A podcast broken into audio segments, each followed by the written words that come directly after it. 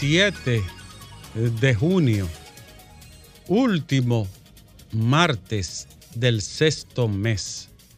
Muchísimas gracias por acompañarnos, señoras y señores. Se inicia el sol del país y como está la temperatura y el ambiente, así se siente el ánimo. ¿Tú sabías, Lea? No hay ánimo, por eso que la gente se refugia buscando paraísos artificiales, le da un trago, hace cualquier cosa, porque se le ve el ánimo al suelo a uno. Pero no hagan eso, mejor lean el Salmo 23. ¿Verdad, Lea? Y elogio a la vida, léanlo mejor. Señores, tremendo calor. La temperatura alcanzó al mediodía 32 grados Celsius. Sí.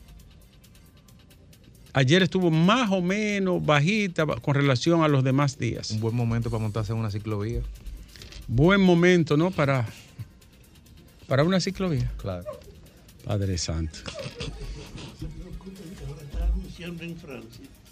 La próxima aparición del carro volador que te Sí. puedan dar en tu balcón si vive a la altura. Bueno, si hay drones que vuelan y llevan carga y también lle- llevan armas y municiones, no hay que dudar que en poco tiempo, bueno, ya están en, ya están en funcionamiento en California y en alguna parte de Nueva York, entregas con drones. Sí. O sea, en cualquier momento vamos a tener un auto Y aquí hay retiros con ladrones. que va, va a volar, eh, vamos a decir en términos literal, ¿verdad, Alejandro? Lo veremos. Y, ¿Se recuerda la película de Bruce Willis? Sí, la veremos. Con la, la europea esta, ¿cómo? El quinto elemento. Exacto, el quinto elemento. Señores, las auditorías de la Contraloría General de la República. Es un país que ha vivido en el desorden, la falta de institucionalidad, la falta de respeto a la ley y el atropello a la ciudadanía. El presidente de la República, oigan bien, no fue la Cámara de Cuentas, ni, ni una organización de la sociedad civil, ni la oposición. El Poder Ejecutivo ordenó que auditaran las instituciones del Estado, principalmente 15 de ellas de las que manejan más fondos públicos. Y han salido las 15 auditorías y además la publicó el Poder Ejecutivo. La Contraloría General de la República, como todos saben, está facultada para auditar y esas auditorías tienen igual valor que la que realiza la Cámara de Cuentas, avalado ahora por una sentencia del Tribunal Constitucional. Es un órgano fiscalizador y auditor contralor de las cuentas nacionales. ¿Qué arrojan estas auditorías para que la gente entienda? Tocó parte del 2020, 21 y 2022. Casi tres años. Desorden, falta de transparencia en muchas de ellas, eh, ausencia en algunos casos de control interno, de fiscalización interior de esas organizaciones o instituciones del Estado. Y en pocas palabras, las auditorías dejan al desnudo las instituciones. Pero eso sobre todo, Alejandro, es la falta de respeto a la ciudadanía. Yo puedo hacer de todo. Después que a mí me nombren, yo hago de todo. Después que yo tenga un puesto, yo soy el amo, dueño y señor. Aún viendo que hay gente que ha tenido problemas por eso, aún así no se frenan. No estoy diciendo con esto que todas las auditorías arrojan corrupción, pero deben de ser investigadas por el órgano investigador y persecutor. Porque hay casos, Alejandro, que traspasan la barrera de lo puramente ético y administrativo y tocan la esfera de lo penal. Malversación, uso inadecuado, transferencia de fondos que no tienen claridad ni transparencia en lo mismo.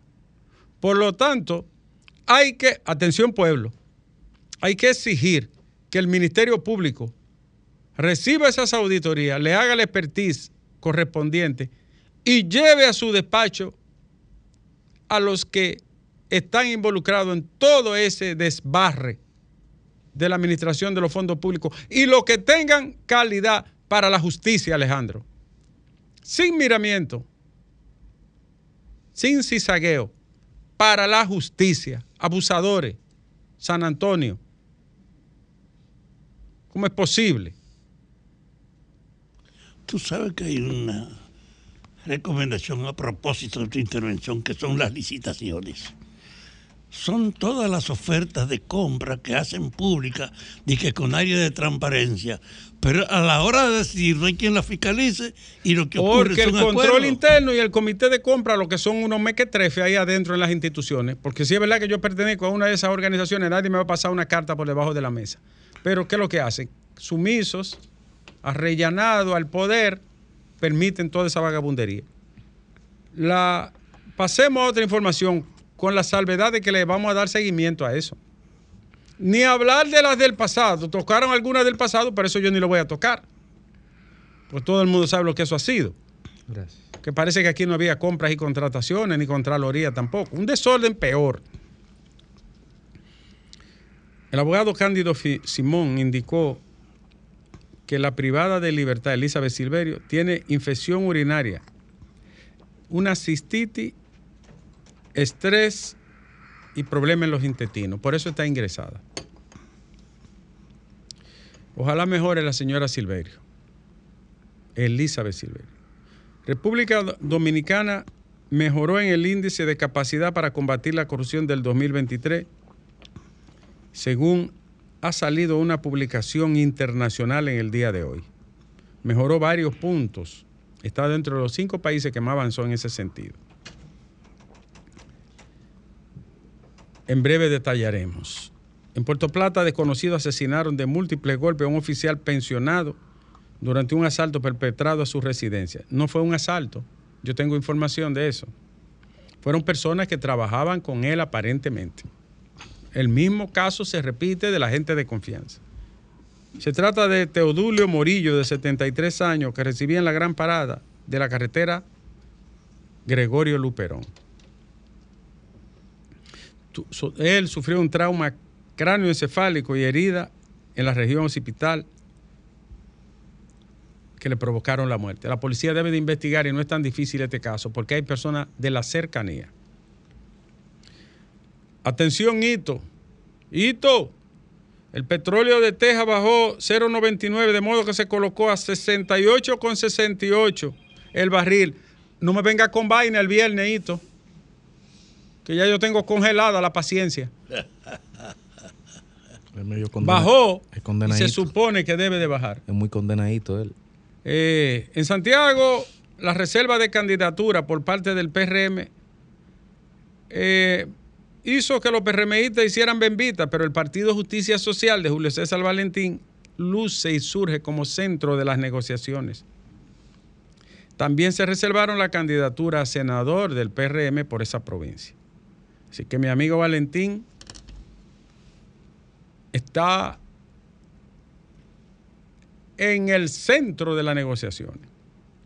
Continuó hoy la lectura de la acusación contra el ex procurador general de la República, Jan Alain Rodríguez, en el caso Medusa. Se leyeron 146 páginas de las más de 12 mil que contiene el expediente. Diablo, mijo. Y la Policía Nacional, oigan esto, señores. Oigan la, oigan la desgracia de este pobre país. La policía informó hoy que los autores de la muerte del subdirector de transportación de Coraplata, que es la Corporación de Acueducto y Alcantarillado de Puerto Plata, ya están ubicados, se sabe quiénes son. Se trata de Juan de Dios Gómez López y Anfri Rómulo, José Rómulo El Cojo, ambos residentes en Santiago, uno de 24 años y el otro de 20 años. ¿Tú sabes lo que significa? Ya son homicidas con 20 años de edad. ¿Qué generación perdida, pueblo dominicano? ¿Qué generación? Dos muchachos. Lo 20 grande de esto es que ellos mataron a esa persona y siguieron cometiendo fechoría como si nada. La sociedad civil pide que sea investigada por el Ministerio Público las irregularidades que sean detectadas por la Contraloría en los casos de las auditorías presentadas. Yo también lo pido. Averígüenle bien las cuentas a, es- a los fascinerosos que se prestaron a eso.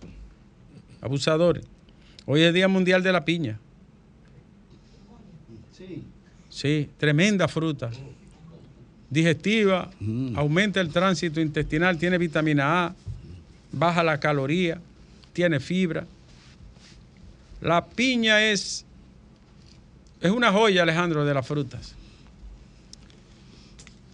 Tiene efectos saciantes, regula el apetito. Es verdad, cuando yo como piña se me quita el hambre. La Excelente la piña. Choclo, déjame trabajar. línea que te estoy dando consejos para que coma piña, ya. La capacidad de combate a la corrupción de la Sociedad de las Américas y el Consejo de las Américas ya emitieron su informe 2023. República Dominicana tuvo una variación positiva de 0.23, solo Panamá la superó en el área. En esa área que acabo de decir. Los desvinculados del metro marchan mañana al Palacio Nacional. Miren mis hijos. Yo estoy de acuerdo con sus reclamos, los apoyo, lo he dicho, lo seguiré diciendo. Pero tengan cuidado con eso.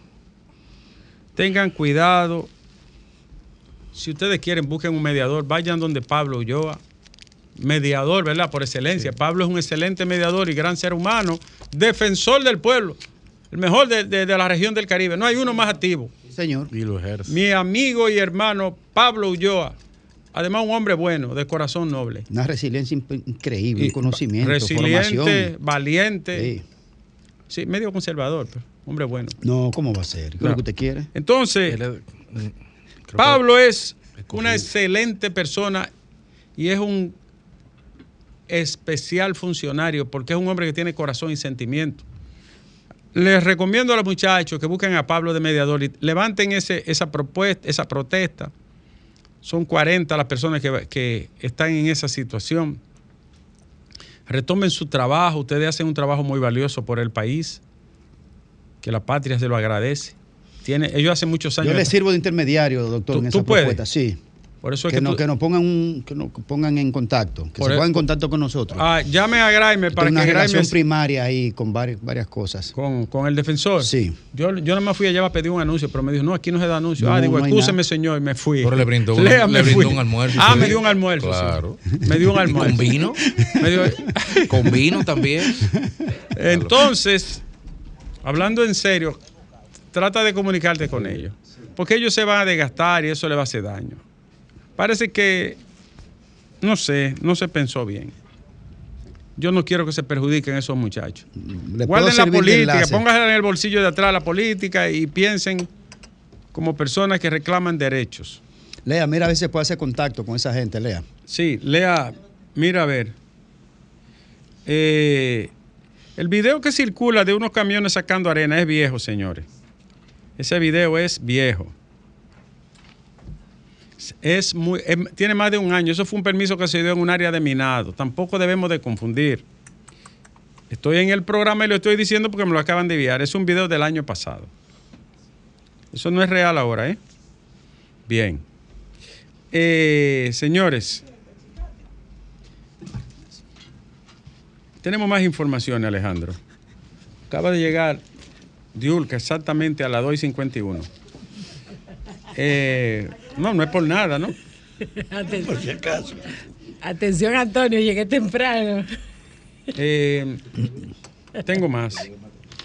El Partido Revolucionario Moderno anunció una tarifa especial para someter a prueba antidoping a todos los precandidatos a puestos ele- electivos. Como la monjita. ¿A qué? ¿Prueba qué, doctor? Antidoping. La ¿Cuál es fuerza la ley que lo exige? lo exige la ley. Pero Sí, hicieron un yo- yo- acuerdo de yo fui candidato, yo me tuve que hacer la prueba. No, pero no diga el resultado. No, no queremos saber eso. Fui candidato. No, por- el resultado Solo pude hacer. Ver, oye bien. Por eso Salió- le Salió- hicieron no la prueba. Yo lo sé porque yo era de los asesores de él. Le hicieron la prueba antidoping y salió como agua bendita, pero perdimos. Doctor, ¿y si alguien sale positivo, qué hacen con ese candidato? Lo devuelven. Lo devuelven. Hay que mandarlo a la Junta. En serio. Eh, sí, es así. Es con acuerdo de la. Sí. Eh, Hay algunos que no Yo tengo parece un que lo amigo que, mandaron a de la que, le salió positivo a, a marihuana y de que, que, que él toma mucho café. Él tiene un vecino, él tiene un vecino medio complicado. señores, la fuerza del pueblo Ay. refutó al presidente Abinader y afirmó que la criminalidad sí está alta. Eso lo dijo hoy en rueda de prensa. Y a ver qué dijo. Abel no ha dicho nada, pero va a hablar seguro. Vence hoy el plazo para que los partidos registren reservas de candidaturas y alianzas en la Junta Central. Hoy vence el plazo. Sí. Hay que a las 12 de la noche. A las 12 de la noche. Las alianzas hay ¿Tú no que depositarlas? Mire cómo Sí. vino. Tú- ¿y Metido, cómo, cómo- cómo va lo tuyo? Diurca, mira ¿Está cómo va. reservado, Greg? Yo no aceptaría reserva, yo no. Tú te vas a Depende de someter. dónde sea la reserva. ¿eh? Pero ven acá y, y No, nosotros nacionales- Oye, no te apures, que si no hay ni uno, no importa que te reserven, como quiera te van a pasar No, el pero es que yo soy de tu equipo económico y tú sabes que no hay fondo. Si no reservan mejor. Yo soy de un encargado económico tuyo. Tomó esa decisión Perdóname que lo diga en el aire. Sí. ¿Y dónde están los, los, los Cherokee? ¿Dónde están?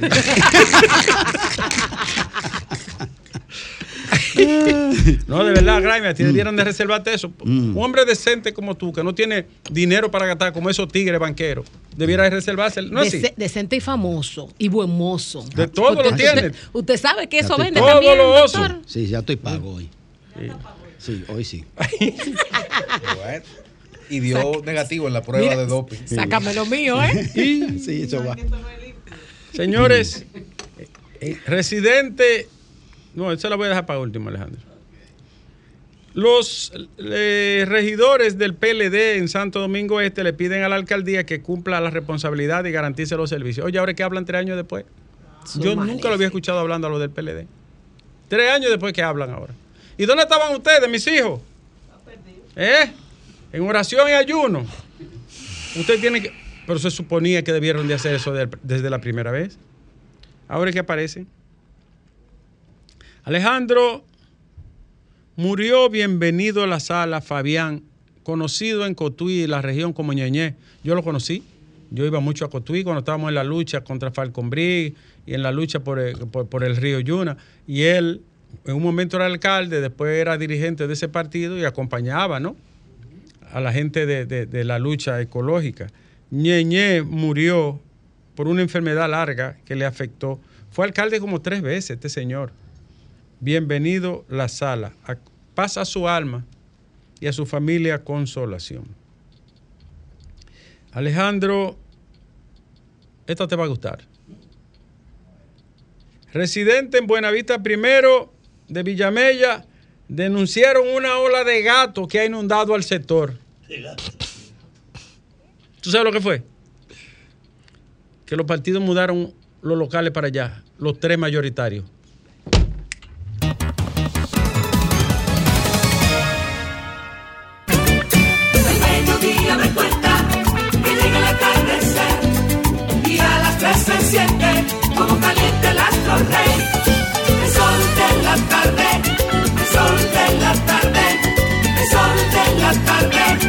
Sol de la tarde. Comunícate 809-540-1065. 1-833-610-1065 desde los Estados Unidos. Sol 106.5, la más interactiva.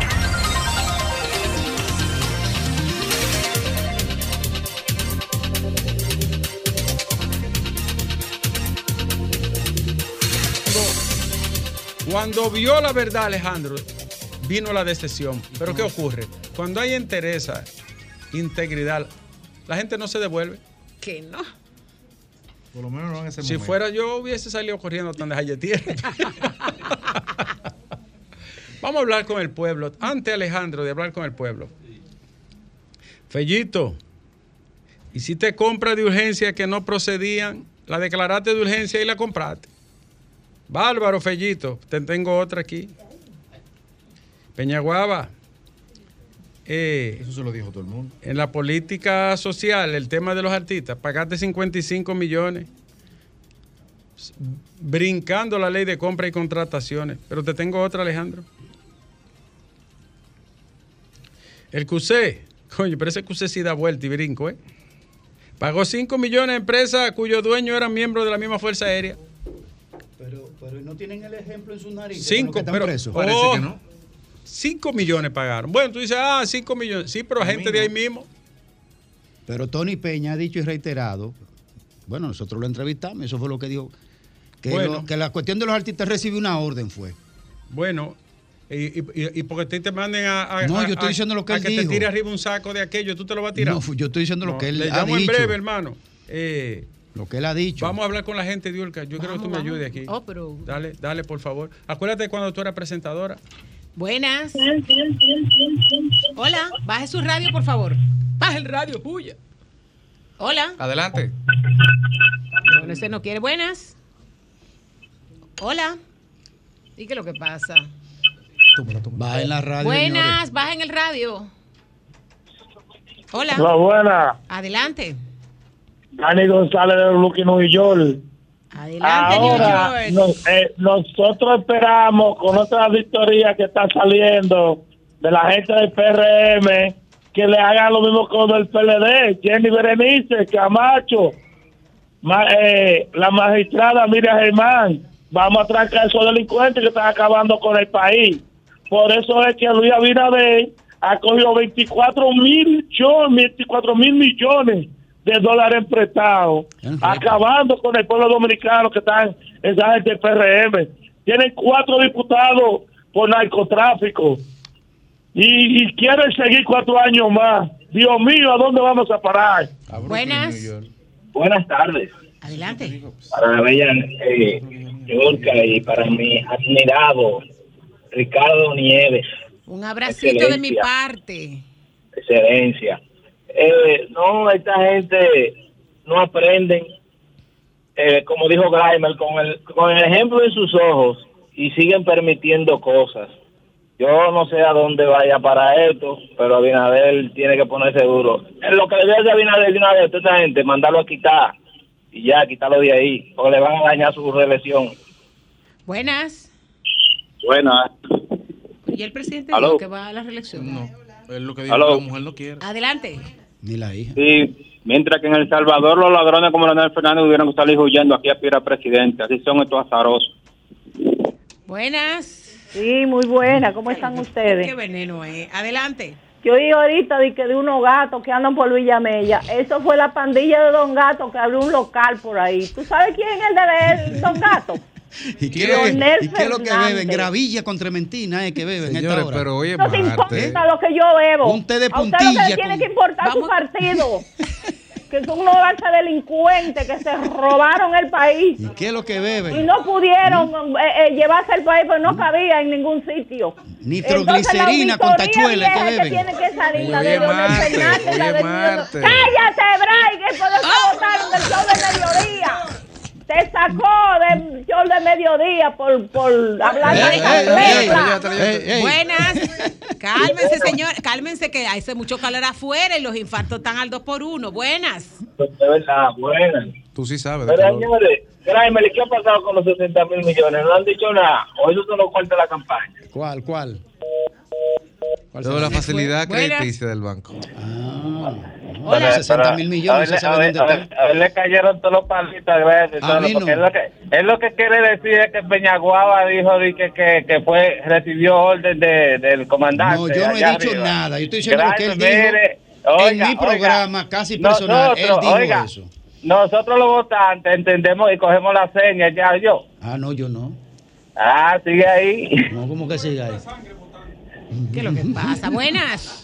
¿Qué es lo Buenas que pasa, tardes. Grimer? Buenas. No. Buenas tardes. ¿No Es como dice el señor Domingo, que Domingo dice que es como tú veas del color de tu partido, porque esa señora no tiene calidad moral de decir que es verdad que son ladrones y ladronazos los otros, pero en este momento que su mismo presidente acaba de denunciar y la Cámara, eh, la, la- la- la Contraloría acaba de decir eso, no es entonces para estar hablando de, son todos iguales, políticos son todos iguales. Señora, iguales que otro. contrólese, señora, y no te- tenga calidad moral. Cuando usted llame, que aquí es difícil conseguir la tonada, entonces también acusa lo suyo. Buenas tardes. Bien, Gracias, Eso lo buenas. llama un, un oyente, carajo, de calidad. Hola.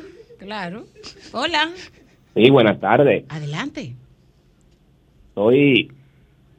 Mi nombre es Melvin Florentino García, un, simpati- un simpatizante del PRM. PRM.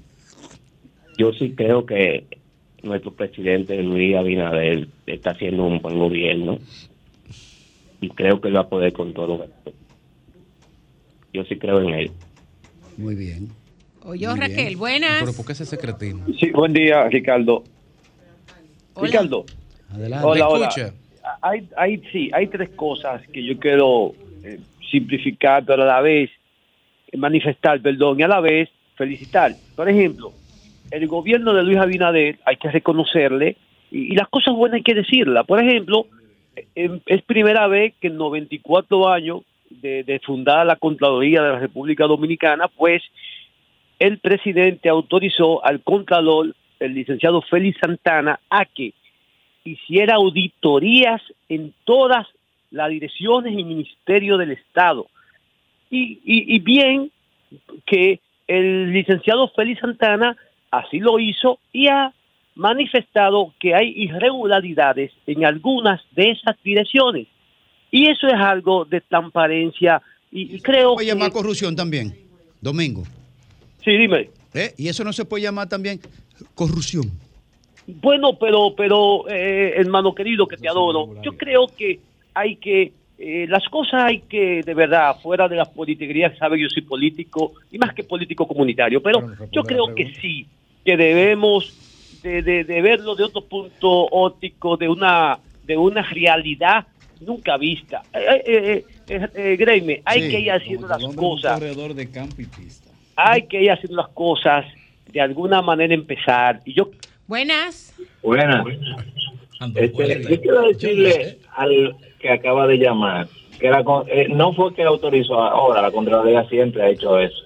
Que lo estén publicando ahora es una cosa, pero ese es el control interno del Estado. La Cámara de Cuentas es la fiscalizadora y ellos son el control interno del Estado. O sea que eso no es de ahora. ¿eh?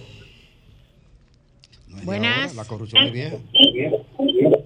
Baje su radio, buenas. Aló. Adelante. Aló. Diga, adelante, hable, le hable. escuchamos.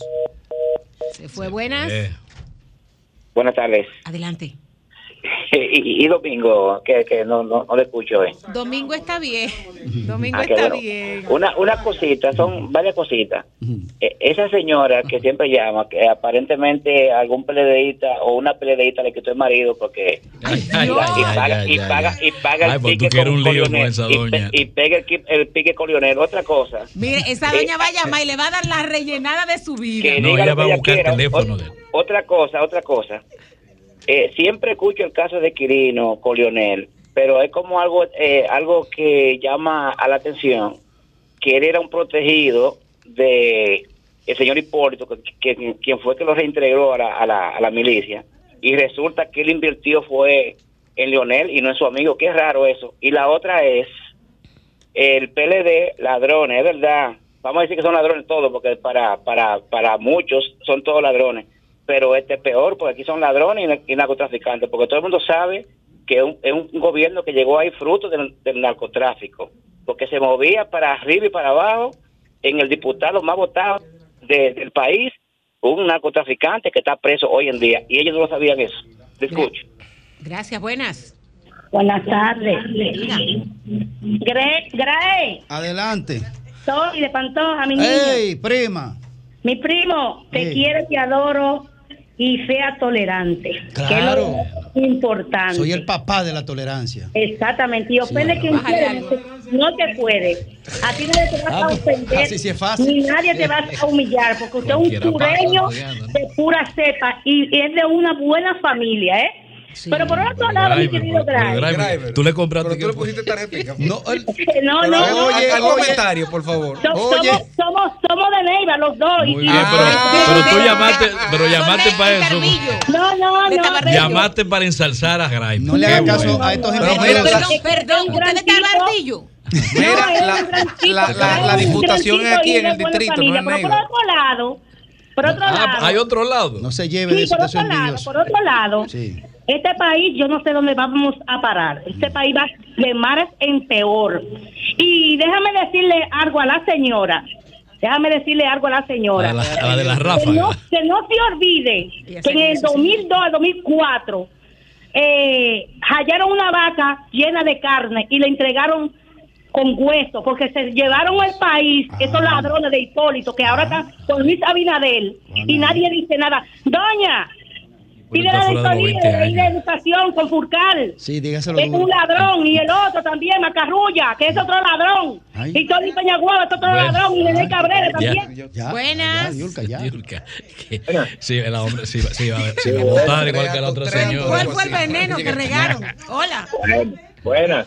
Diga. No, nada más llegan cuando mencionan lo a del todos gobierno. los, Si a todos lo los PRMistas a que se den cita en el Club San Carlos este domingo a las 10 de la mañana apoyar a Guido. ¿Qué día? Repita eso y le vamos a mandar la factura aquí. Domingo 10 de la mañana Club San Carlos apoyar al doctor Guido Gómez Mazara. Eh, ahí estaremos presentes.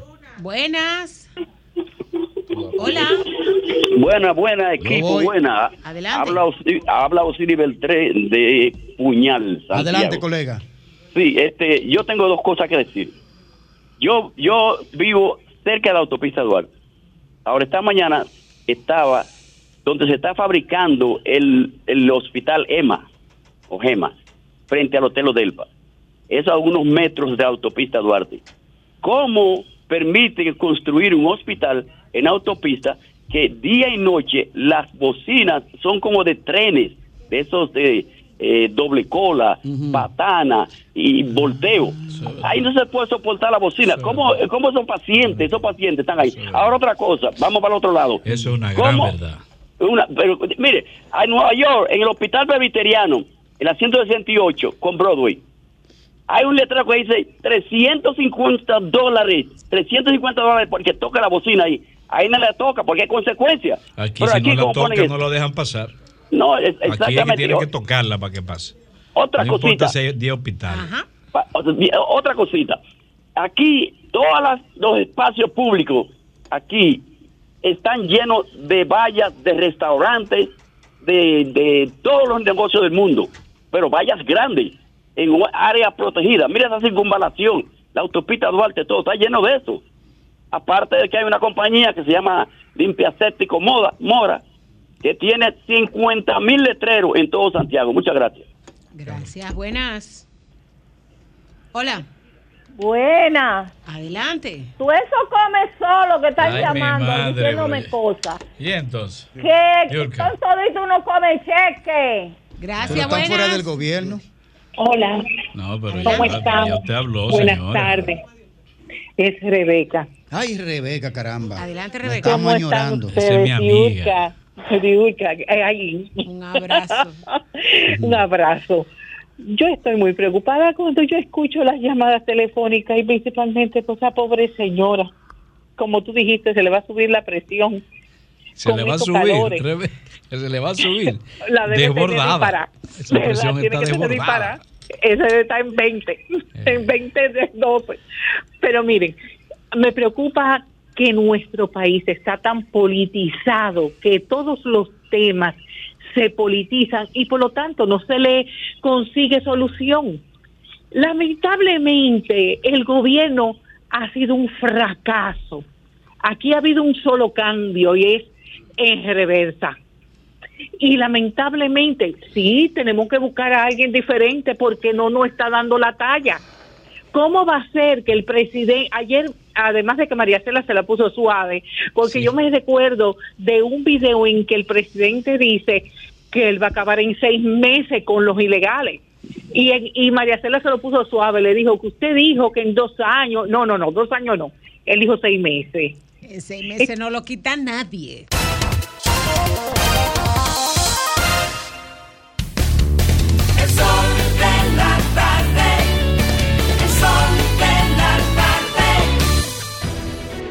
Sol 106.5, la más interactiva. Una emisora RCC Miria.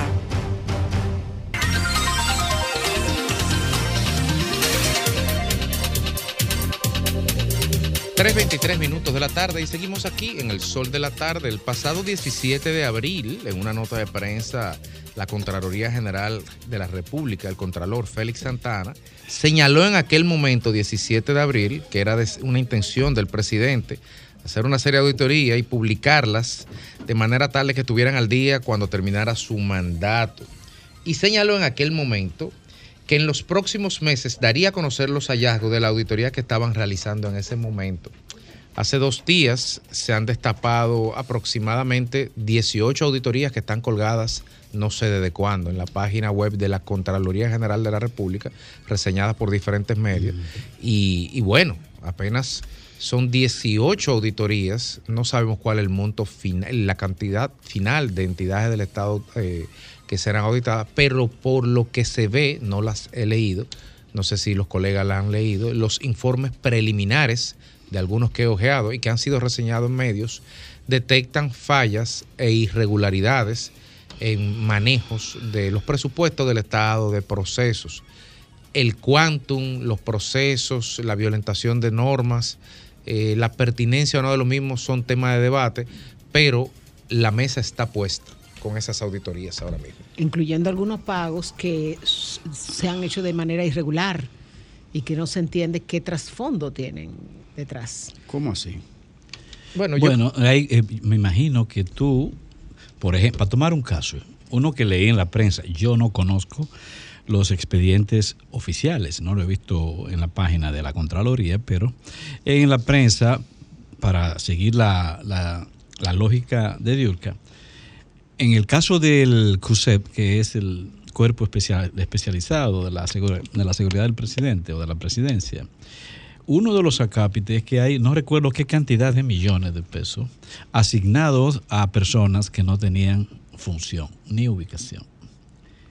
Eh, o sea que ahí hay una cantidad, no recuerdo la suma ahora, eh, me disculpan, pero es una suma respetable de millones de pesos. Eso se parece mucho. Yo creo que Ricardo Mira, eso se de parece de como de mucho. unos 5 millones en un, en un solo Pero pago de algo.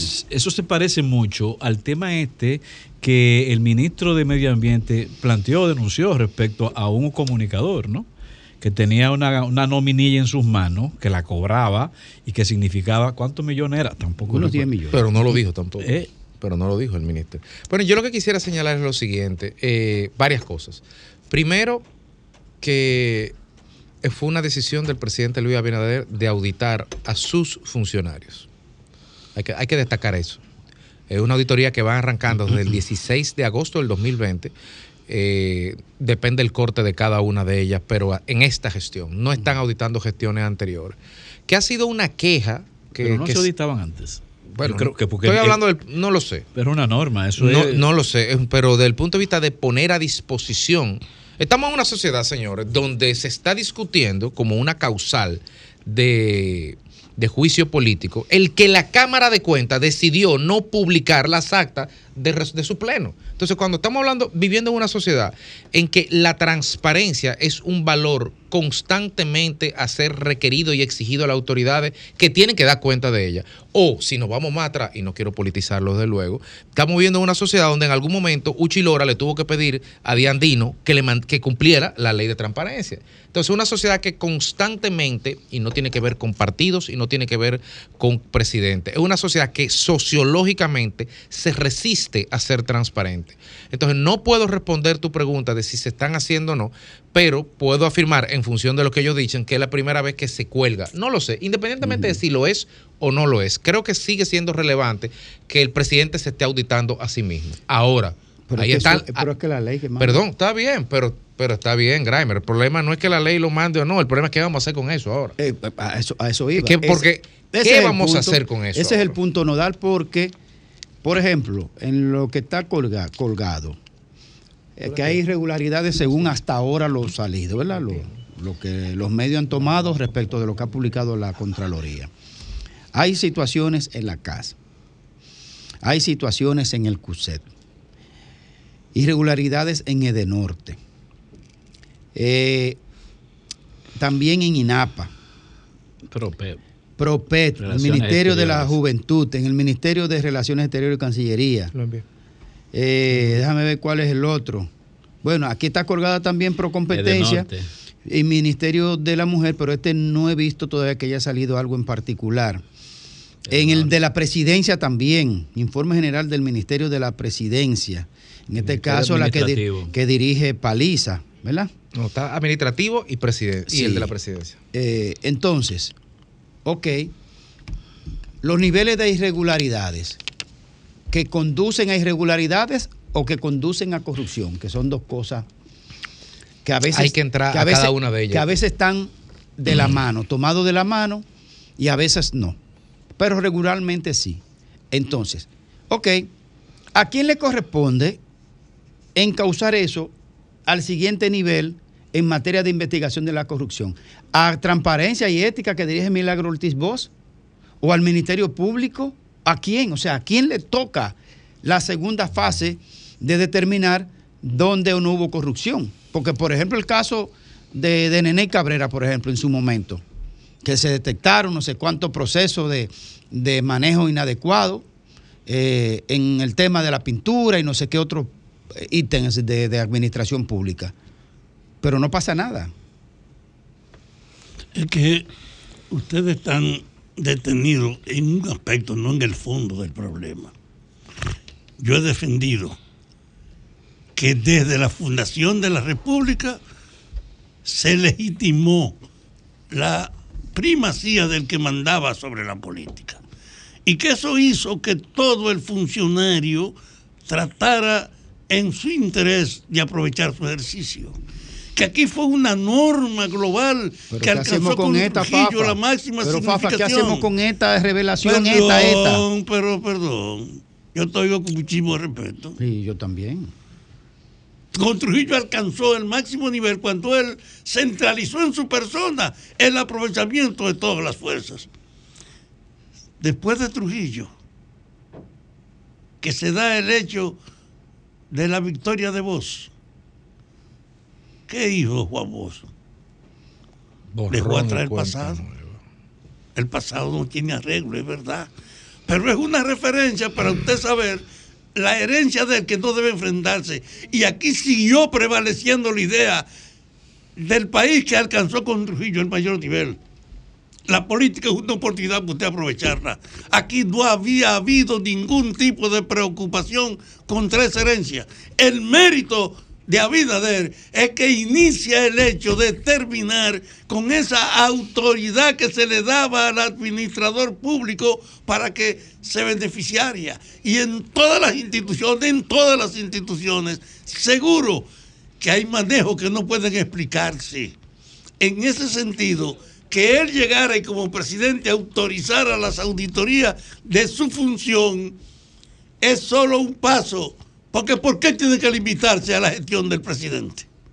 Oye, Entonces, información. Desde ese punto de vista, yo creo que es un paso de trascendencia que este gobierno haya iniciado, de hecho, la exigencia de la transparencia y el fin de la autonomía para robar, Yo- que era patria yo creo que el no Poder me hablen de Ejecutivo- otra cosa. Yo Esta es la creo- ruptura de una tradición funesta. Yo Este creo es que el Poder Ejecutivo, Fafa, nuevas. yo creo, Fafa, que el Poder Ejecutivo o el Ministerio Público debe tomar estas auditorías de la Contraloría. Por ejemplo, Estamos con un caso. la este caso, este en No, particular. porque tú, tú- yo tengo el mío. Las irregularidades en el Ministerio Administrativo de la Presidencia. Según el informe, compras realizadas bajo modalidades de compra directa, excediendo el umbral y cheques entregados a personas distintas a los beneficiarios sin carta de autorización. O sea, se le entregaron cheques, se hicieron cheques para. Pero eso era normal. Pero en todo lo que vimos Fafa. hasta ahora era Bueno, normal. Pero déjeme referirme a lo que acaba de salir.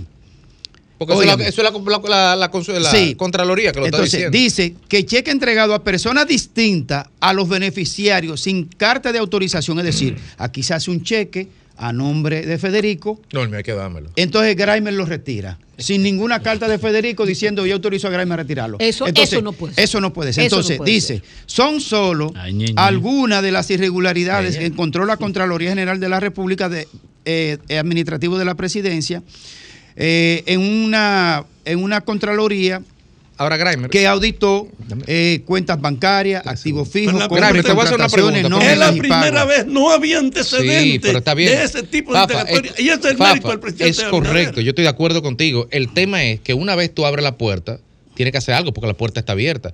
Sí, el presidente ordenó, creo que nunca se había hecho. Sí, es un acto de valentía política, un contexto electoral eh, crítico, tú venir y poner sobre la mesa, destapar todo esto. Pero ahora tú tienes que hacer algo, que es lo que está preguntando Grimer. Claro. Entonces, ¿qué se va a hacer? Lo primero que hay que determinar, ¿qué es irregularidad y qué Es es, corrupción. corrupción. que no es lo mismo.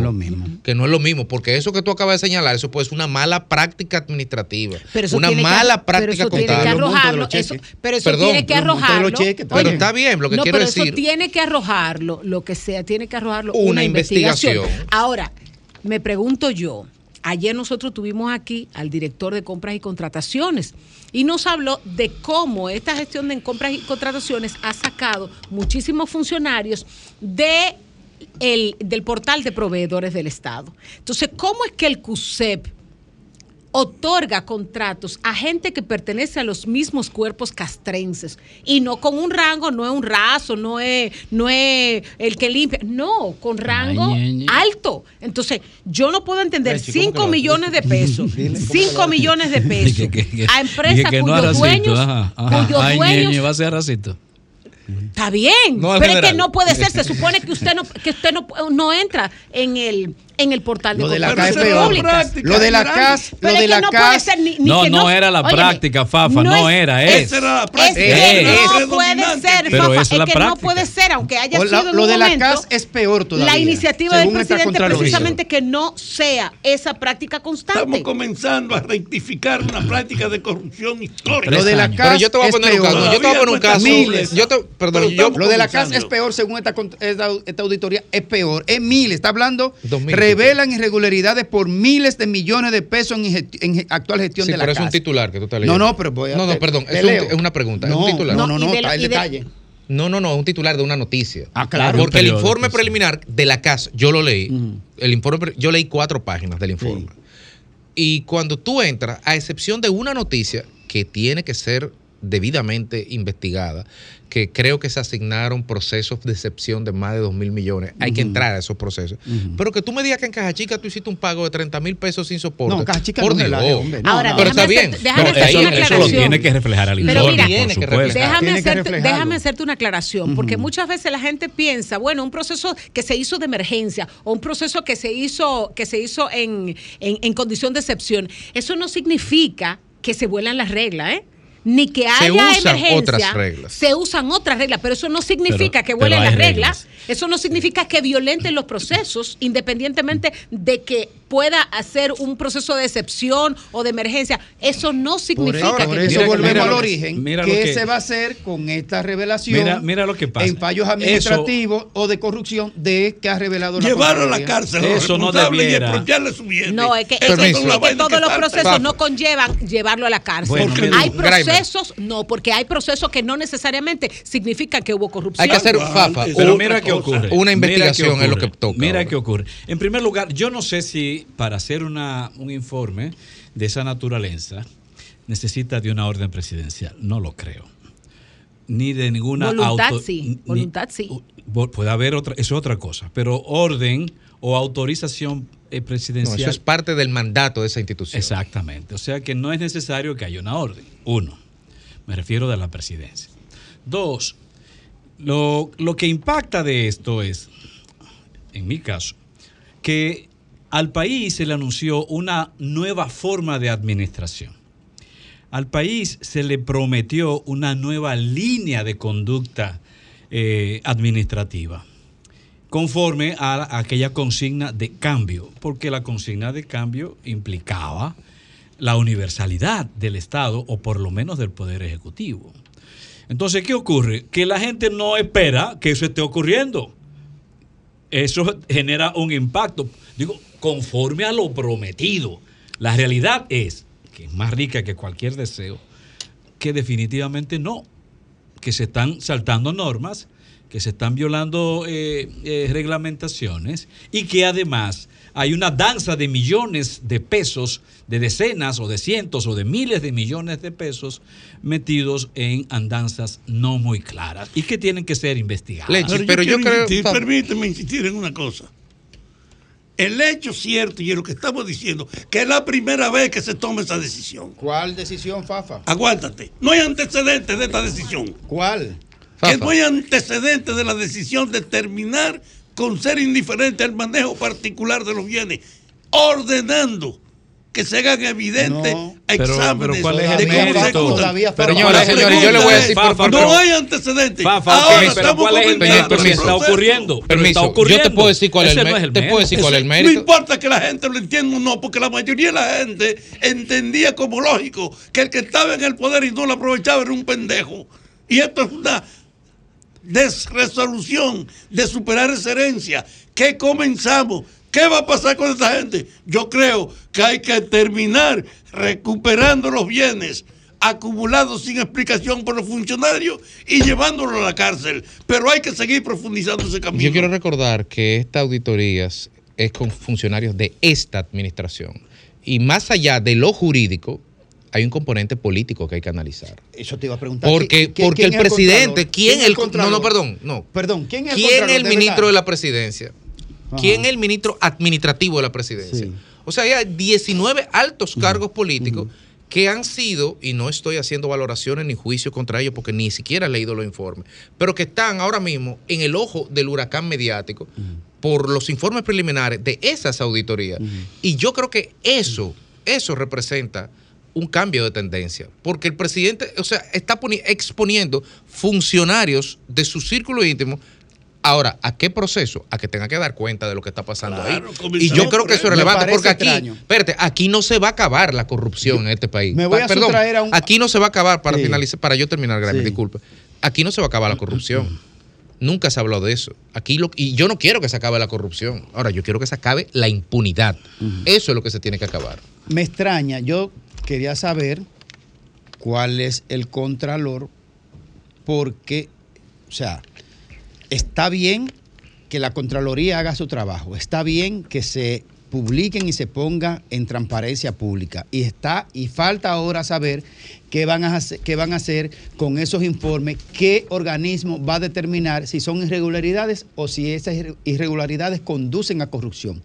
Ahora, yo me voy a sustraer a retrotraer a un, a un proceso del pasado y fue en Estados Unidos.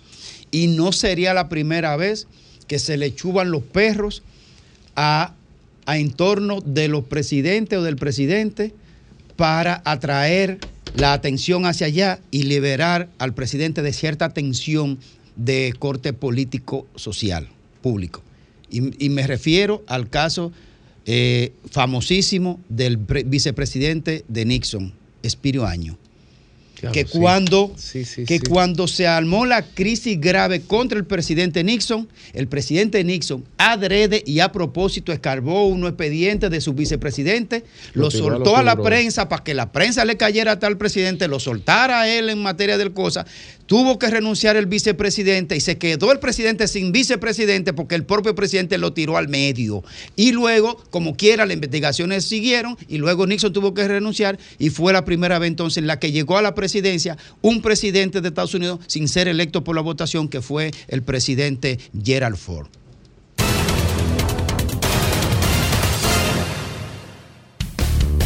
El sol de la tarde, el sol de la tarde. Sol 106.5, la más interactiva. Una emisora RCC Miria. Sol, Sol 106.5. La, la- la más interactiva. A las 3.47 minutos aquí en el sol de la tarde empezamos en el turno de los comentarios de inmediato y a seguidas con el comentario de Rafael Fafa Taveras. En el espacio anterior aquí colectivamente estuvimos intercambiando ideas acerca del problema de la corrupción. Y yo he estado insistiendo en una cosa que no me canso de repetirla. En la dinámica de la política dominicana, la corrupción era un componente y es un componente asociado al ejercicio de la política. Nunca me ha molestado reproducir el hecho de que el político que no aprovecha su cargo es un pendejo. De que aquí la idea del servicio, que debe ser la naturaleza de la política, está asociada a los esfuerzos heroicos de los que han comprometido hasta su vida denunciando esa realidad y enfrentándola. Pero en la práctica administrativa del Estado hasta ahora existía una autonomía gerencial de que cada quien administraba a conveniencia los recursos y el espacio de su autoridad. Yo insisto que con Trujillo se alcanzó el máximo nivel, al grado tal que proyectó en la conciencia de la gente que de verdad que el político que no aprovecha su cargo es un cabrón, un pendejo. Abinader llega al poder ofreciendo el cambio que viene. Y en ese proyecto del cambio que viene, él se encontró al llegar al poder, yo insisto, con una dificultad, el predominio del virus y además el impacto inesperado en la economía de la guerra de Ucrania y de Rusia. Y él tuvo que dedicarse a esas cosas y no apoyarse en impulsar, como había prometido en la campaña, su tendencia a organizar el cambio. Y junto con esa labor de la resistencia de él a la crisis, tuvo que desarrollar entonces algunos pasos en la indicación de su compromiso de cambio. Y nombró tres procuradores. Pero digo, no es verdad que tres procuradores son suficientes pero fue una gran indicación porque nunca antes había tomado una decisión de encargar a alguien con la categoría de ser miembro del Ministerio de la Justicia de pedirle cuenta a los administradores. Y esos tres funcionarios han abierto aquí el proceso que llevó como un ejemplo al jefe de la seguridad del presidente, a hermano suyo y a ministro de su gobierno a tener que rendir bajo la acusación de haber actuado indebidamente en su gestión en el aspecto económico.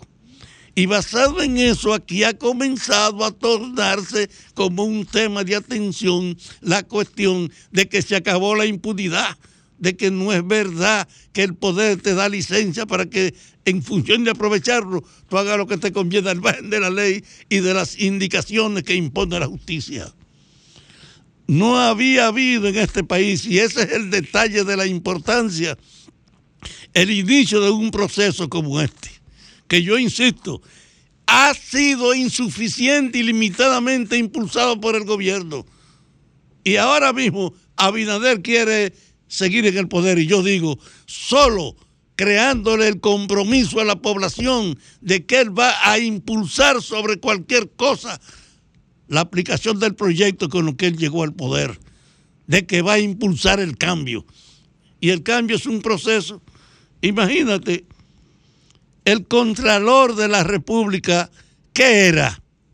Un funcionario fundamental, encubridor, no tenía ninguna autoridad ni práctica relacionada con pedirle cuenta de las cosas que él investigaba. Aquí no hay antecedentes de que se pusiera más que si había algún interés personal.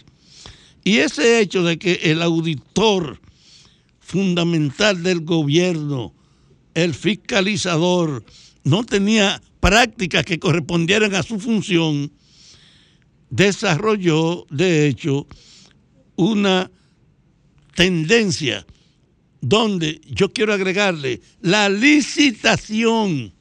Hace, no compre por su cuenta, abre una licitación y comenzaron a hacer licitaciones. La licitación es una imposición de este proceso, pero en el fondo es una formalidad. La mayor parte de los procesos que se obtienen por la licitación tienen una debilidad. No basta con hacer público el problema y la invitación para que diversos sectores participen tratando de competir para ganar. Hay que tener y hay que hacerlo algún mecanismo de fiscalización de la adjudicación de las licitaciones, porque no importa que tú abras la posibilidad de que la gente participe, si a la hora de la adjudicación de quienes ganaron, los que están haciendo la licitación la organizan también para beneficiarse, no concediéndole en función de resultados beneficiosos o no, sino en función de lo que le puede tocar en un reparto con la asignación de hacerla, en un negocio. Las licitaciones son una fuente también práctica de corrupción y que deben ser igual que la fiscalización de toda la gerencia administrativa de los ministerios puesta en ejecución. Bueno, Yo estoy diciendo, eso comenzó ahora, que hay que profundizarla, pero no la puedo desconocer como una ruptura de una práctica funestamente dañina y de complicidad. Y yo le quiero decir, compra y contrataciones es el canal fundamental del gasto público y no era verdad que aquí se fiscalizaba. Y yo insisto que no se resuelve simplemente con abrir una licitación para que la gente participe si no se verifica el proceso de la adjudicación. Porque en nombre de eso, cualquier ministro abre la licitación, pero la decisión se toma en función de lo que le toca a él en el reparto. Entonces esta sociedad estaba profundamente podrida. Yo creo que la corrupción era un arma estremecedora y generalizada.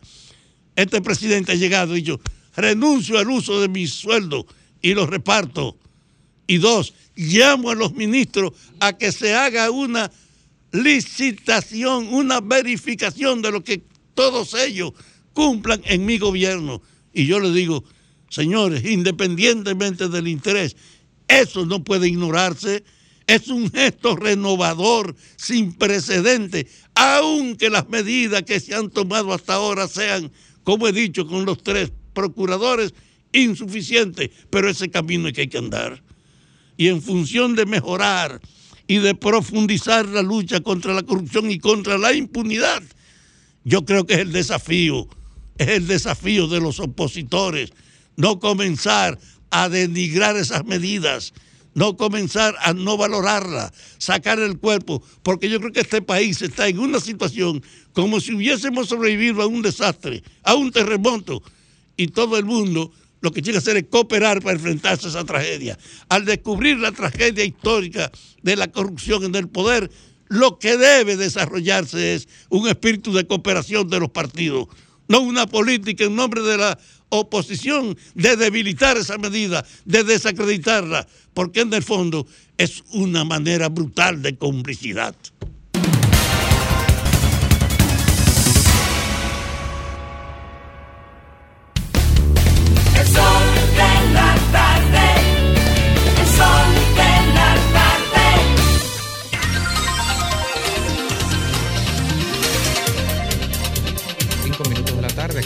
Sol de la tarde y Putin dice que armará con tanques a su guardia pretoriana tras admitir que Rusia estuvo al borde de una guerra civil. El Kremlin levanta los cargos contra los rebeldes de Wagner. La, Guardia Nacional de Putin dispondrá de carros de combates en el futuro. Ayer, ayer, que vamos con el comentario de Diulca ahora, pero ayer yo fui a la puesta en circulación, o la firma del libro del, del- del coronel Pedro Baños, Sí, el correcto. Y salió ese tema dentro de, de la- del diálogo ahí.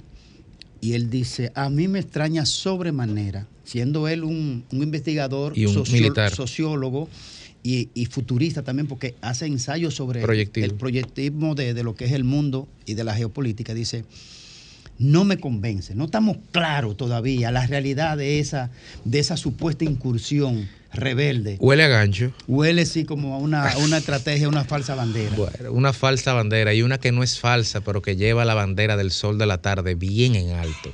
La compañera Diulca Pérez.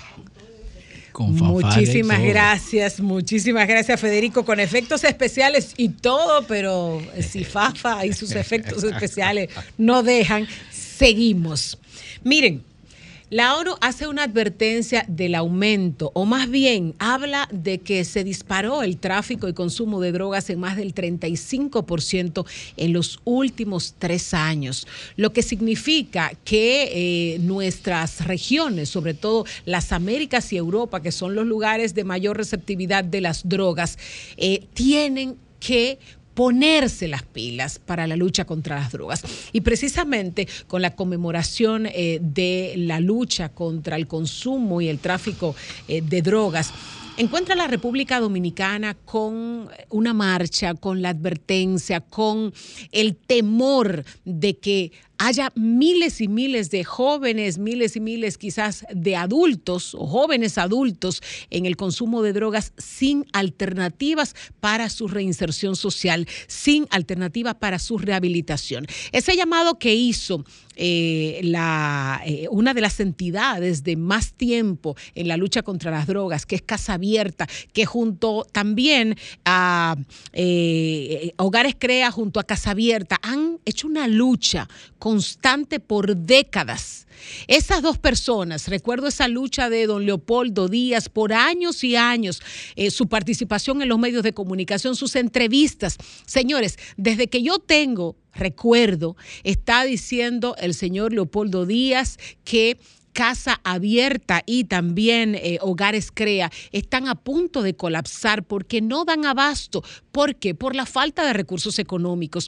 Esa lucha para establecer lo que, lo que la ley indica, que una parte de lo que se recaude, de lo que se le incauta al narcotráfico y a los narcotraficantes vaya también a las instituciones que luchan por la rehabilitación de los jóvenes, por la rehabilitación de los adictos, sobre todo de los adictos pobres, de los adictos que necesitan la ayuda del Estado para poder eh, superar eh, sus adicciones y poder reinsertarse de la mejor manera en la sociedad.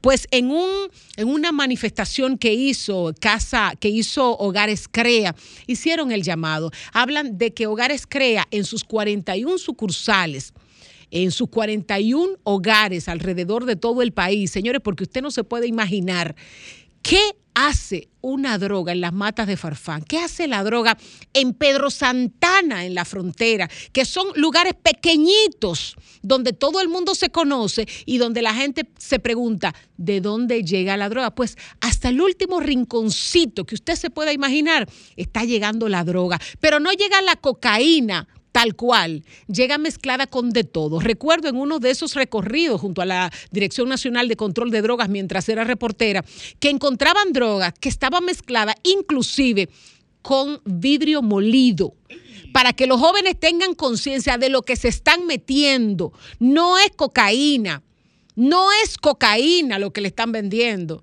Le venden hasta vidrio molido y eso va directamente a acabar con su organismo. Entonces, a las autoridades, casa abierta, hogares crea, necesitan recursos económicos. ¿Por qué? Porque los jóvenes no solamente necesitan esos hogares de acogida para quedarse día y para quedarse noche, Hogares Crea dice que no tiene ni siquiera camas, pero que tampoco tiene una asistencia alimentaria para mantener a esos jóvenes lo suficientemente alimentados para que pueda ayudar con su recuperación. Pero tampoco cuentan con profesionales de la salud que les ayuden con esos jóvenes y con el tratamiento mientras tienen la crisis sobre todo.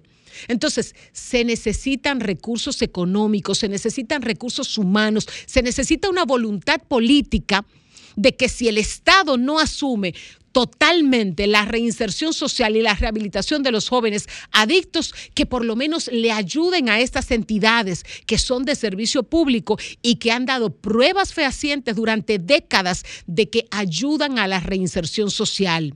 Durante mi ejercicio de reporterismo, conocí muchos jóvenes que se recuperaron, se rehabilitaron y se reinsertaron a la sociedad. Muchos que tienen esa historia ya lejana porque son gente productiva, pero para hacer ese trabajo se necesitan recursos económicos que no se le están dando. Y la ley de control de drogas y el Consejo Nacional de Drogas sabe perfectamente que a esas instituciones por ley se le deben dar recursos que hace muchísimos años que no se le dan a pesar de los reclamos de esta gente. No es solamente las instituciones. Veamos en cada institución, veamos en cada peso que va a esas entidades la cara de un joven y su reinserción social de la mejor manera en la República Dominicana.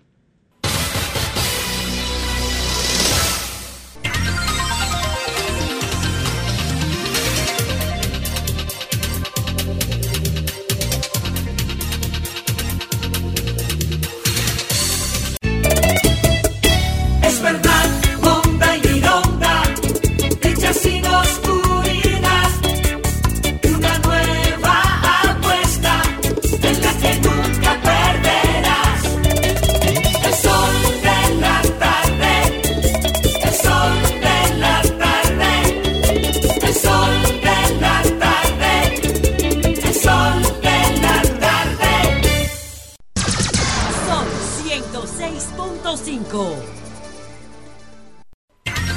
4 o 9 minutos de la tarde, aquí en el sol de la tarde y hoy a las 12 de la noche, recordando los tiempos aquellos en que Juan Esteban Olivero Félix Ay, iba a la. Junta Central Electoral y se sentaba ahí esperando, esperando, de último momento para depositar la solicitud de inscripción del doctor Joaquín Balaguer. Yo me pregunto, ¿cuál será? No, y, después, después de eso, eso era, eso era emblemático. No, que yo no voy, que pero yo no voy. Pero después se dio otra, otra, otra, se dio otra eh, epopeyas en el que se- se- antes eran listas cerradas. Eh, los diputados, los que yo qué, los regidores. Eso quisiera tú ahora, ¿verdad? No, antes- y hay, Y tú hay- también, y hay famosos de los partidos, mira, que se iban con la lista. En el Ay, pero no diga que ese hombre está muerto, ya el- no hable de eso. No, no, no, no. Ya- Hay- ah, no ya hay uno que es gallero que está vivo, No, que ya- tiene, no, hay un gallero que está vivo No, y ese- tiene puela. Y le dicen Kiki. Al gallito le dicen Y usa, y No, usa no, una lo que- chaqueta de cuero. Lo que yo quiero decir. Lo que yo quiero decir es que hoy, a las 12 de la noche, se cierra el plazo de inscripción, de registro de alianzas. Fafa, tranquilo que no te van, a, no reservas, te van y a reservas. registrar. Y recordemos que hace cuatro semanas o cinco semanas apenas, eh, los partidos de la oposición con, con justeza reclamaban una resolución que había dictado la Junta regulando el cómo hacer la alianza, si el 20%, si los porcentajes iban a ser por tramos o totales.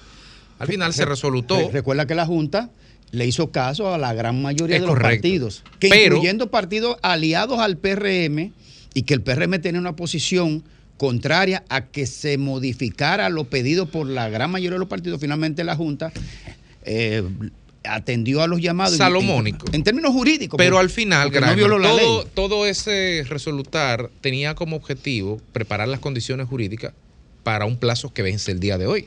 A las 12 Ahora, recuerden. Entonces, la, mi pregunta es, nosotros no vamos a estar, disculpa, Diurka, no vamos a estar en el aire cuando esto pase. Estamos en el terreno especulativo, evidentemente, pero ¿cómo se va a reconfigurar el panorama? Porque mañana, a las 8 de la mañana, Peñaguaba, que ese sí van a de haber alianzas sobre la mesa y van a hacer cuotas y van a haber reservas. Sí, pero recuerden, por ejemplo, en el caso de las reservas, las reservas se reserva el eso. espacio, pero no necesariamente se reserva con un nombre determinado.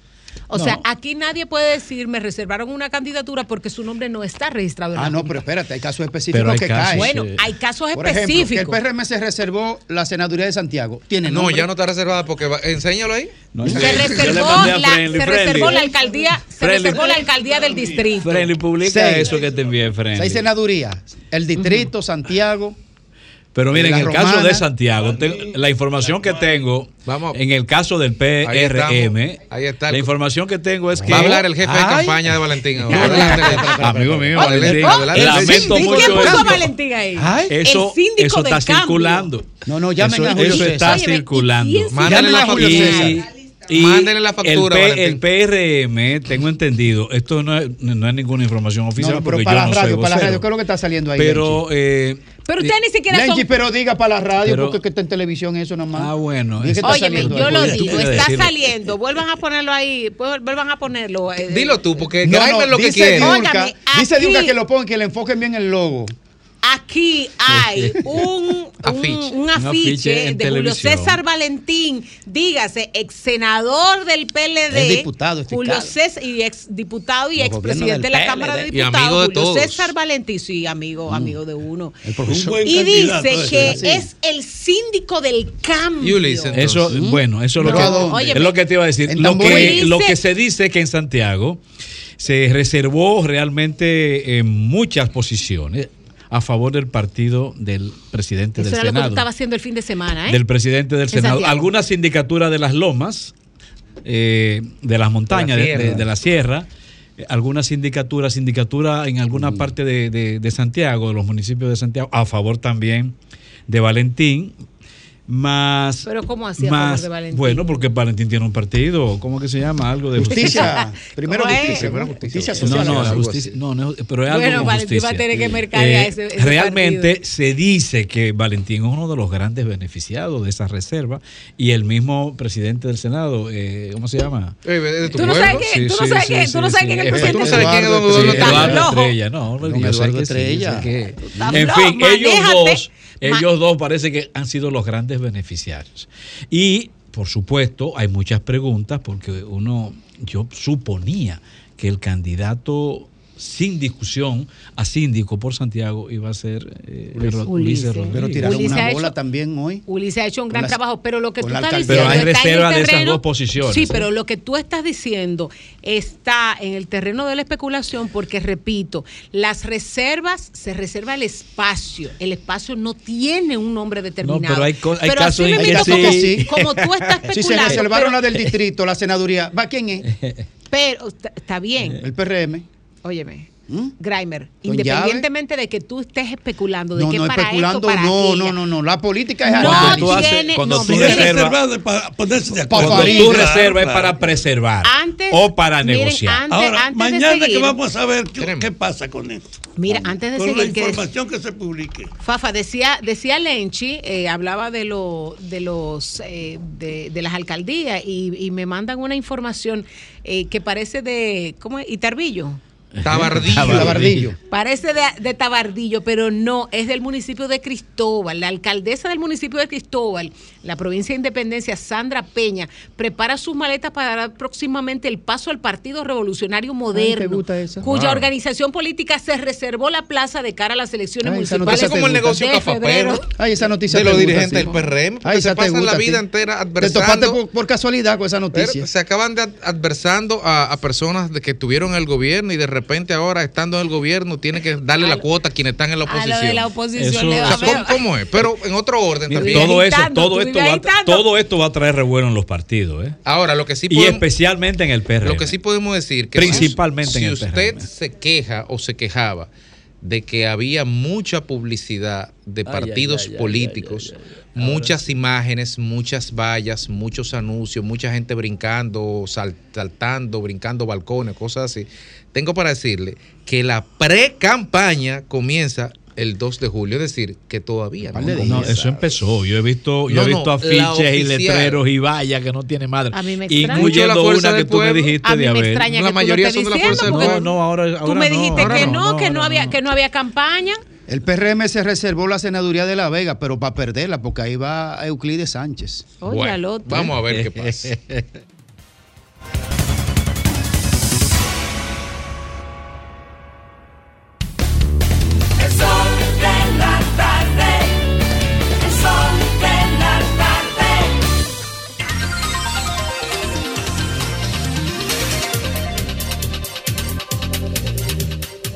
Seguimos en- aquí en el Sol de la Tarde, tumbé la línea Lea sin querer.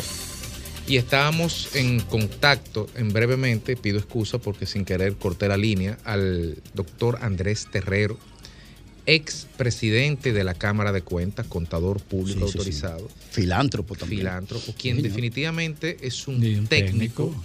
en materia de contaduría y es una persona con credenciales para poder eh, apoyarnos un poco a, a dilucidar en cuáles serían los pasos, los próximos pasos en al respecto de qué debería hacer tanto el Ministerio Público como el Estado Dominicano en sentido general con la situación que se presenta con estas 19 auditorías que están en línea ahora disponibles. Buenas tardes, don Andrés Terrero. Está en el sol de la tarde. tarde a su orden. Saludos a todos. Andrés, un abrazo. Estábamos Lenchi. comentando, don Andrés, aquí con relación al panorama que se abre eh, al respecto de la puesta a disposición en línea de estas auditorías a 19 instituciones del gobierno central que ha hecho la Contraloría General de la República. Y como panel nos preguntábamos, y en esa razón le llamamos en su calidad de experto en la materia, cuáles podrían ser los próximos pasos desde el punto de vista procesal que se corresponden cuando se ponen sobre la mesa hallazgos en auditorías a diferentes entes públicos. Mire, eh, en este caso yo creo que hay que tener mucho cuidado al decir lo siguiente. En mi opinión profesional, la Contraloría de la República no está facultada para hacer auditorías externas. Y lo que ellos han presentado es auditorías con un dictamen del auditor. La Contraloría de la República, por su propia ley 1007, es el auditor interno del Poder Ejecutivo y como tal puede hacer auditoría interna, puede trabajar en controles internos, en normativas, en resoluciones y a revisar los controles internos de las instituciones. Pero la facultad para auditar y emitir un dictamen eh, sobre estado financiero la tiene la Cámara de Cuentas de la República Dominicana. Espérese, espérese un momento, don Andrés, espérese un momento. Vamos, vamos de nuevo con Manzana. Usted está diciendo que lo que acaba de publicar la Contraloría no tiene eh, sustento jurídico para O valor probatorio. o val- valor probatorio para abrir un expediente de posible manejo inadecuado de la cosa pública. Es correcto. Y entonces, ¿cuál es el valor de esa publicación? Bueno, no sé, realmente el presidente decidió que se publicara y yo creo que el presidente, con su ánimo de la transparencia, quiere que las cosas se conozcan, pero la Contraloría, no, y no el presidente, la Contraloría está haciendo un trabajo por encima de sus facultades. O sea, usted afirma, lo que, a ver si entendemos, porque es algo muy técnico. Eh, la Contraloría General de, de- de la República no tiene las competencias jurídicas para hacer dictámenes de esa naturaleza a organismos, a instituciones del, del- de la- del gobierno central. Eso es correcto. Y eso es en base a la Constitución de la República y en base a la ley de la propia Cámara, de la Contraloría de la República 1007. O sea que las auditorías como tal, pregunto, no son un ejercicio eh, y- estéril, no son ilegales, son dos preguntas que le estoy haciendo, pero no tienen un valor probatorio contundente. Es correcto. Que la, que la- pero, pero, pero algo, algo, algo más. O sea, la Contraloría de la República puede hacer expertise y revisar controles internos y determinar eh, irregularidades o lo que pueda y, pres- y presentarla a, a quien es su jefe, que es el presidente de la República. Andrés. Que es el que lo designa. Sí. Andrés, Eh, eh, eh, Lenchi, ¿cuál es la función entonces de la Contraloría? Eh, don, don Papa, la Contraloría de la República, según la ley 1007 y la Constitución, es el auditor interno del Poder Ejecutivo. Y como tal, lo dice la ley claramente. No, pero si pudiera traducir eso en un lenguaje más llano, por favor, don Andrés. Ok, mire, mire, vamos a hacer. En el Sistema Nacional de Control y Auditoría hay cuatro componentes. Uno, que es el control externo, que es la Cámara de Cuentas de la República. Otro, el poder, el control interno, lo representa la Contraloría de la República. El tercero es el control legislativo, que es el Congreso Nacional. Y el cuarto es el control social, que es la sociedad civil en su conjunto. Eso está claramente identificado en las leyes y en la Constitución de la República. La Contraloría de la República es el auditor interno, o sea, y debe revisar procesos internos de las instituciones y reportar a eh, su jefe directo las anomalías que ha encontrado sobre el Pero en este caso, los informes que están publicados contienen un dictamen del auditor que es una facultad que la tiene la Cámara de Cuentas de la República Dominicana. que preguntarle. O sea que están eh, invadiendo prerrogativas, funciones de la Cámara de Cuentas con ese tipo Eso de así. informes. Lamentablemente es así. Por lo menos, ustedes abren el, eh, un, un informe cualquiera y pueden ver que hay un dictamen que dice hemos auditado y firmado por unos auditores de la Contraloría de la República. Y yo eso lo dije eh, como profesional al principio del gobierno que se intentó decir esto. Y lo hice en buena lid como profesional para decir las cosas que la ley contempla. El presidente posteriormente creo que hizo un proyecto de ley para modificar la ley 1007, que ese proyecto está por ahí, pero no ha, no ha avanzado. Y yo le dije que el proyecto era una sobreposición a la Cámara de Cuentas. Se señala eh, que esta es la primera vez que ocurre que se pone a disposición de la ciudadanía este tipo de informe. ¿Es correcto eso? Sí, sí, sí, porque lo que pasa es que la Contraloría debe hacer su, su auditoría, sus informes y reportarle a su jefe inmediato, que es el presidente, que es el Poder Ejecutivo. Y el Ejecutivo decide, ¿Qué hacer? eh, bueno, o, o modificar o cambiar al funcionario o exigirle cosas, o que la Cámara de Cuentas, cuando vaya, que también tiene que ser empoderada de esos informes internos, cuando la Cámara de Cuentas vaya a audite, entonces presenta las anomalías y determina que hay indicios de responsabilidades penales, indicios, y lo somete al Ministerio Público. Pero tiene, entonces, entonces- Andrés, tiene que ser a través de la Cámara de Cuentas. Es así. Esa es la Mira, opinión de otra cosa, la, eh, la Contraloría es la primera vez también que hace ese tipo de, de evaluación en toda su historia. No, no, la evaluación es diferente, porque lo que estoy cuestionando es que se está Haciendo poniendo el público. sombrero del auditor, del auditor externo, ¿entiendes? Pero ocurre en auditoría siempre, ¿verdad? Sí, sí, sí, siempre, siempre. Ellos siempre internos. revisan los controles, los controles y todo. Y de hecho, recuerden que, que la Contraloría tiene una unidad de auditoría interna en cada una de las instituciones del, del- del Poder Ejecutivo. Entonces, Andrés, eh, se puede decir que esta publicación, nosotros pusimos ahorita un símil que me parecía extraño, ¿verdad? Esta publicación, pero a ti te quiero preguntar en términos totalmente técnicos.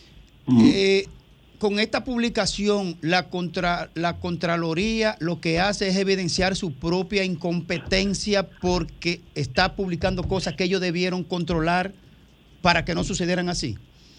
Bueno, yo creo que eh, es una media verdad lo que tú estás diciendo. No ¿Por qué? Porque no, no, no, no, no es un problema de gancho, es un problema de realidad. Lo que pasa es que la unidad de auditoría interna de cada institución, esos que tienen ahí facultad del control previo según la Constitución de la República, deben revisar todas las operaciones que se ocurran, todas, y los contratos, todos, todos, y los sellan. Ahora bien, tú dirías, bueno, pero si ellos están sellando y están aprobando, entonces esto está correcto. Pero la ejecución después de eso puede ser motivo de un trabajo de auditoría de la Cámara de Cuentas. En este caso, tú dirías, bueno, pero ¿por qué yo mismo voy a decir, después estoy revisando y yo estoy analizando y supervisando y revisando y firmando todo, voy a decir que está mal? Ahí hay dos cosas, ¿entiendes? Sí. Bueno, pues muchas gracias, Andrés Terrero. Oye, trajo luz. Eh, No, aquí hay cosas gracias, importantísimas. no solamente por la llamada, sino por a través de la llamada, es responder a tantas inquietudes y, y Que teníamos todos. que teníamos todos Atención, redacción. y Recuerde- ayudar a aclarar. Recuerde que es un tema eminentemente técnico. Correcto, y por eso le llamamos. Muchísimas gracias.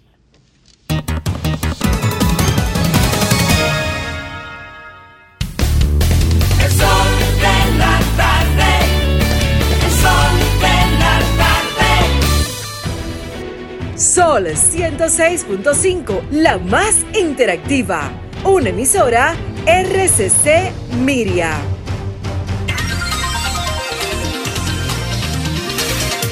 Cuatro veintiséis minutos de la tarde aquí en el sol de la tarde y seguimos con los comentarios. De inmediato pasamos a nuestro colega, el directo profesor Lenchi Vargas. Ah, gracias. Oye, qué elogio más bello.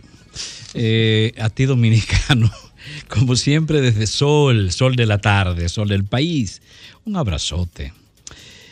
Bueno, ayer est- estuve viendo la entrevista, o vi algo de la entrevista que eh, el presidente tuvo con María Cela. Y me llamó mucho la atención una expresión que el presidente dijera y cito, no soy Dios, no puedo resolver esta situación en tres años. Se refería a diferentes situaciones. Y es cierto que el presidente no es Dios, sin dudas. Pero a veces el presidente se comporta como Dios. Y es ahí entonces donde viene el dilema si es Dios, si es Dios o si es presidente. Porque el presidente se está moviendo eh, periódicamente hacia áreas que corresponden a diferentes instituciones que tienen incumbentes y que tienen además eh, políticas definidas, normas y reglamentos. Entonces, el presidente está de hecho sustituyendo las direcciones de esas áreas. Para poner ejemplos inmediatos, pasaporte, donde admitió que habían problemas, problemas que nosotros hemos venido eh, oxigenando continuamente eh, en los últimos meses. Y el tema de la seguridad, la seguridad eh, ciudadana, que también la asumió el presidente cuando tenemos una serie de instituciones que le salen carísimo al país, que tienen un presupuesto altísimo y algunos con presupuesto hasta no revelado, como son los presupuestos de los organismos de inteligencia. Pues el presidente decidió ser responsable de la coordinación de todo eso. Y entonces pareciera que sí, que se comporta como Dios, porque la función del presidente está bien establecida. Él es responsable de todo el gobierno, de toda la parte ejecutiva, de todos. Si algo anda mal en una parte del poder ejecutivo, eh, del gobierno, sea la policía o sea el ministerio, que sea, el presidente de la República tiene una cuota de responsabilidad, porque su misión es hacer funcionar todas las dependencias del Poder Ejecutivo conforme establecen las normas, conforme establecen las políticas que fundamentan, que se fundamentan en leyes para esas instituciones. Entonces, por supuesto que si comienzo a sustituir las direcciones de esos órganos, manifestando además que han fracasado sus incumbentes y que han fracasado sus programas, pues me estoy comportando como cual si fuese Dios. Pero fue por eso, eh, señor presidente, que tal vez sin, sin proponérselo, pero sí actuando como Dios, usted dijo que iba la reforma policial integral y que esa reforma policial integral iba a ocurrir cueste lo que cueste, son palabras suyas. Y dijo además que esa reforma eh, integral de la policía debía al año ya comenzar a manifestarse. Incluso habló que en dos años, sin duda, estaría en desarrollo esa reforma policial. Y definitivamente no es así. Es decir, esa intención, quizás eh, basada en esa deidad al momento de hacer política, pues finalmente la realidad no la ha podido satisfacer. De igual manera, eh, ocurre que ahora en estas reuniones, por ejemplo, usted también eh, informa que para junio bajó la delincuencia en República Dominicana. La bajó y la compara con mayo. Pero, pero, pero, presidente, esos son deseos pueden ser deseos muy, muy eh, plausibles y apetecibles, pero son simples deseos o sueños, porque la delincuencia en este año se disparó en un 7% en lo que va en lo que va de estos seis meses. Se ha disparado en un 7% ha aumentado la delincuencia en relación al año pasado. Y mayo bueno usted compara junio con mayo pero el problema no es, no es junio porque la delincuencia no se detuvo en junio ni se va a detener. Entonces decimos que bueno vamos a presentar como no sé si como salida o si como bobo ¿eh? Así como un chupete, vamos a presentar en la próxima semana estadísticas. Esto no es un problema de estadística, señor presidente, esto es un problema de realidades. El país está siendo ahogado por la delincuencia. Y es cierto que hay problemas en la población, es cierto que hay limitaciones en la capacidad de movimiento de la gente, que la gente tiene miedo y que está aterrorizada. Eso es verdad. Entonces esto no es un problema de estadística, es un problema de tomar medidas, acciones y definir planes concretos, porque la mayoría o casi todos los programas que se han definido en en seguridad ciudadana a través del Ministerio de Interior y Policía han fracasado y tan fracasados están que usted ha tenido que asumir la coordinación de eso, olvidándose de todos los programas y apelando a la acción de Santiago, al halcón cuarto, por favor, eso fue, para mí fue ridículo y lo, siento, ¿eh? porque apresar a 10 personas y, finalmente enjuiciar a 3 y, y haber utilizado 1.300 policías y 71 fiscales para ese resultado no, pero no es cierto, Vaya, vayamos a los barrios. Es lo que la siente, es lo que la gente siente, no es lo que estemos soñando. Pero además, cual si fuese Dios, usted dijo que eh, el tema de la el tema de la migración ilegal se iba a acabar aquí en seis meses. Y también, cual si fuese Dios, usted dijo que la educación iba a cambiar. Y ni siquiera libros tenemos después de tres años la calidad de ese, del, proceso de enseñanza-aprendizaje enseñanza -aprendizaje está en el suelo igualmente.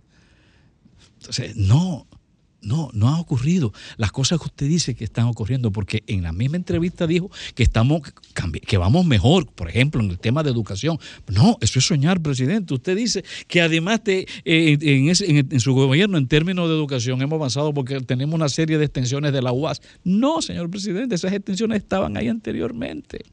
Pero además, eh, el programa de inglés por inversión en el suelo también.